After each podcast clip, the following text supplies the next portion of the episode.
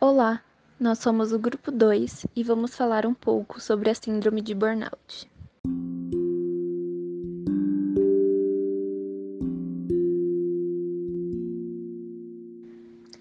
A gente sabe que saúde mental é um tema muito discutido, e essa discussão tem se intensificado nas últimas décadas, principalmente nas grandes massas. Com o acúmulo de atividades diárias, estresse que a vida contemporânea nos traz, a gente começa a perceber que temos que dar uma atenção especial à nossa mente. É muito comum conhecermos pessoas que desenvolvem depressão, ansiedade por conta desses fatores, ou até mesmo sermos essa pessoa. Algo que tem sido muito comentado também é essa questão no ambiente de trabalho. E é aí que entra a síndrome de burnout. Essa síndrome, também conhecida como síndrome do esgotamento profissional, é uma doença mental que surge após o indivíduo passar por situações de trabalho desgastantes, ou seja, que requerem muita responsabilidade ou até mesmo excesso de competitividade. Essa síndrome surge por excesso de trabalho vinculado à pressão.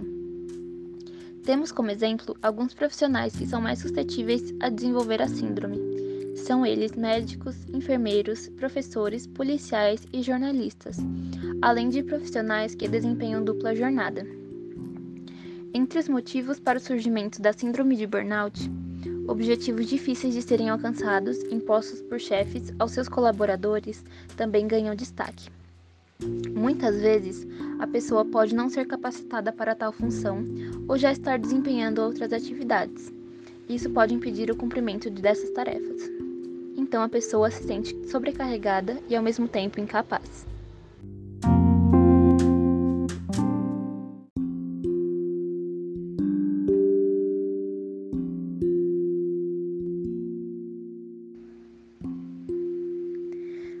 O burnout vem do inglês e é uma união de duas palavras. Burn, que quer dizer queimar, e out, que significa exterior.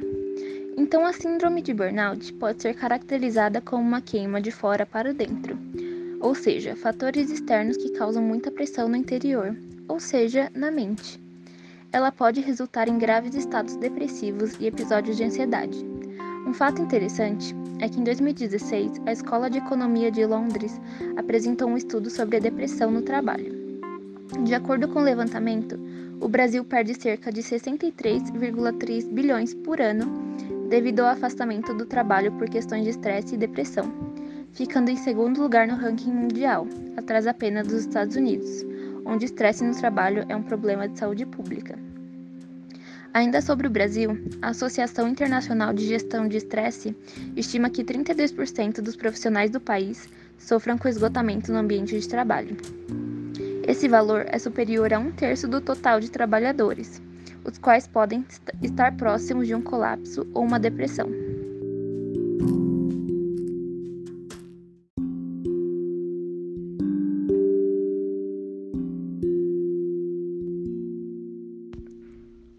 Sabemos o quanto pode ser difícil visualizar que aquele seu trabalho está trazendo problemas para a sua vida, além de um cansaço normal, a ponto de desenvolver a síndrome de burnout.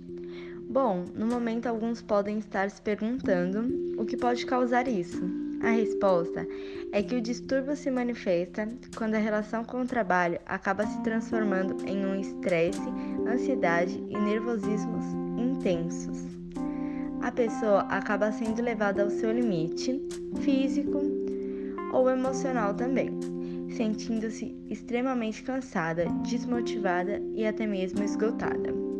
É importante ressaltar que a doença não está somente relacionada ao ambiente de trabalho, mas também, muitas vezes, está relacionada a tarefas de faculdade ou até mesmo tarefas de casa podem ocasionar o problema. O fato é que o burnout está relacionado com o excesso de esforço físico, mental ou emocional, seguindo de poucos momentos de descanso ou descontração.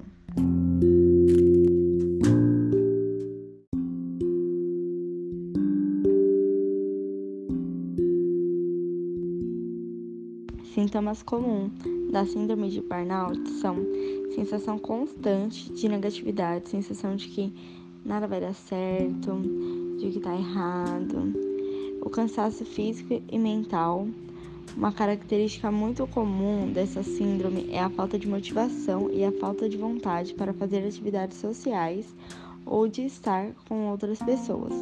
Dificuldade de concentração, dificuldade em concentrar-se no trabalho, em tarefas diárias ou até numa conversa simples mesmo. Falta de energia, cansaço excessivo e a falta de energia para manter hábitos saudáveis, como ir na academia ou até mesmo ter um sono regular, pois acaba tendo muita insônia, enfim. Sentimento de incompetência, sentimento de que não está fazendo o suficiente, tanto dentro quanto fora do trabalho. Dificuldade de gostar das mesmas coisas também é normal que a pessoa sinta que já não gosta das mesmas coisas de que gostava anteriormente, como fazer uma atividade ou praticar um esporte, por exemplo. Priorizar as necessidades dos outros, alterações de humor, isolamento social. Também tem o fato de que ela causa dores de cabeça, enxaqueca, palpitações, pressão alta, ansiedade, baixa autoestima. Muitas pessoas acabam desenvolvendo depressão também, é, crises de asma, irritabilidade, mudanças de humor.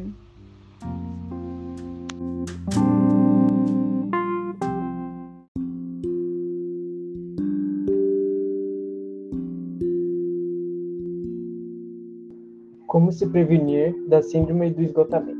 A melhor, a melhor forma é buscar estratégias para diminuir o estresse e a pressão no trabalho. E principalmente mudar condutas. Condutas diárias, tipo, ah, vamos fugir um pouquinho da rotina, vou evitar pessoas chatas, negativas, pessimistas, essas pessoas que não agregam nada na sua vida. E sempre converse ou busque pessoas para conversar que, de confiança. Amigos que vão te vão conversar com você, vão escutar você. Às vezes tudo que você precisa é disso, né? Um amigo para te dar um apoio. E não se automedique, porque isso faz mal pra caramba, é, sem prescrição médica e tal. E tente dormir o recomendado. Falam que os médicos recomendam dormir 8 horas, mas vão cair na real, né? A gente não consegue isso, é bem difícil. Mas pelo menos umas 7 horas, descansar, largar o celular um pouquinho de noite, que, que dá para fazer isso. E é de muita importância que você mantenha um equilíbrio trabalho, lazer, família, se você e vida social e tal, porque se você ficar muito no na, no trabalho, você vai se estressar com outras coisas, não vai conseguir dar continuidade na sua vida. E isso é bem comum. Muita gente fica doente hoje em dia por, por conta disso. Às vezes trabalhou a vida toda, tá podre de grana, tá rico, rico, rico, rico. Isso muda que não tem saúde mais para aproveitar. E isso acontece bastante. É só olhar na internet, olhar no. Meu, conhe... aposto que você conhece alguém que, é, que, que, que participou da sua vida, que é assim. Que eu conheço. Meu pai, é... aconteceu isso com meu pai. Ele trabalhou tanto a vida toda, na hora que ele poderia descansar, e tá com um monte de problema de saúde. Aí, se caso ele tivesse ah, conhecido tratamentos, assim, com certeza ele estaria melhor.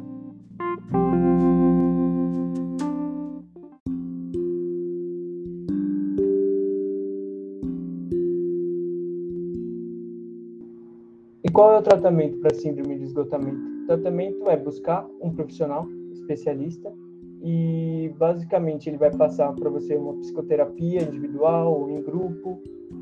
Ele vai pedir para você fazer umas atividades físicas para poder desestressar e tal, e até é, remédios antidepressivos, ansiolíticos e etc.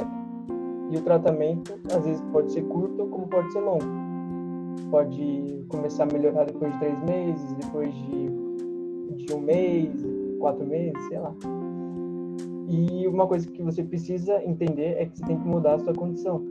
Tipo, mudar a sua rotina, tentar fazer o equilíbrio da, entre trabalho, lazer, família e etc.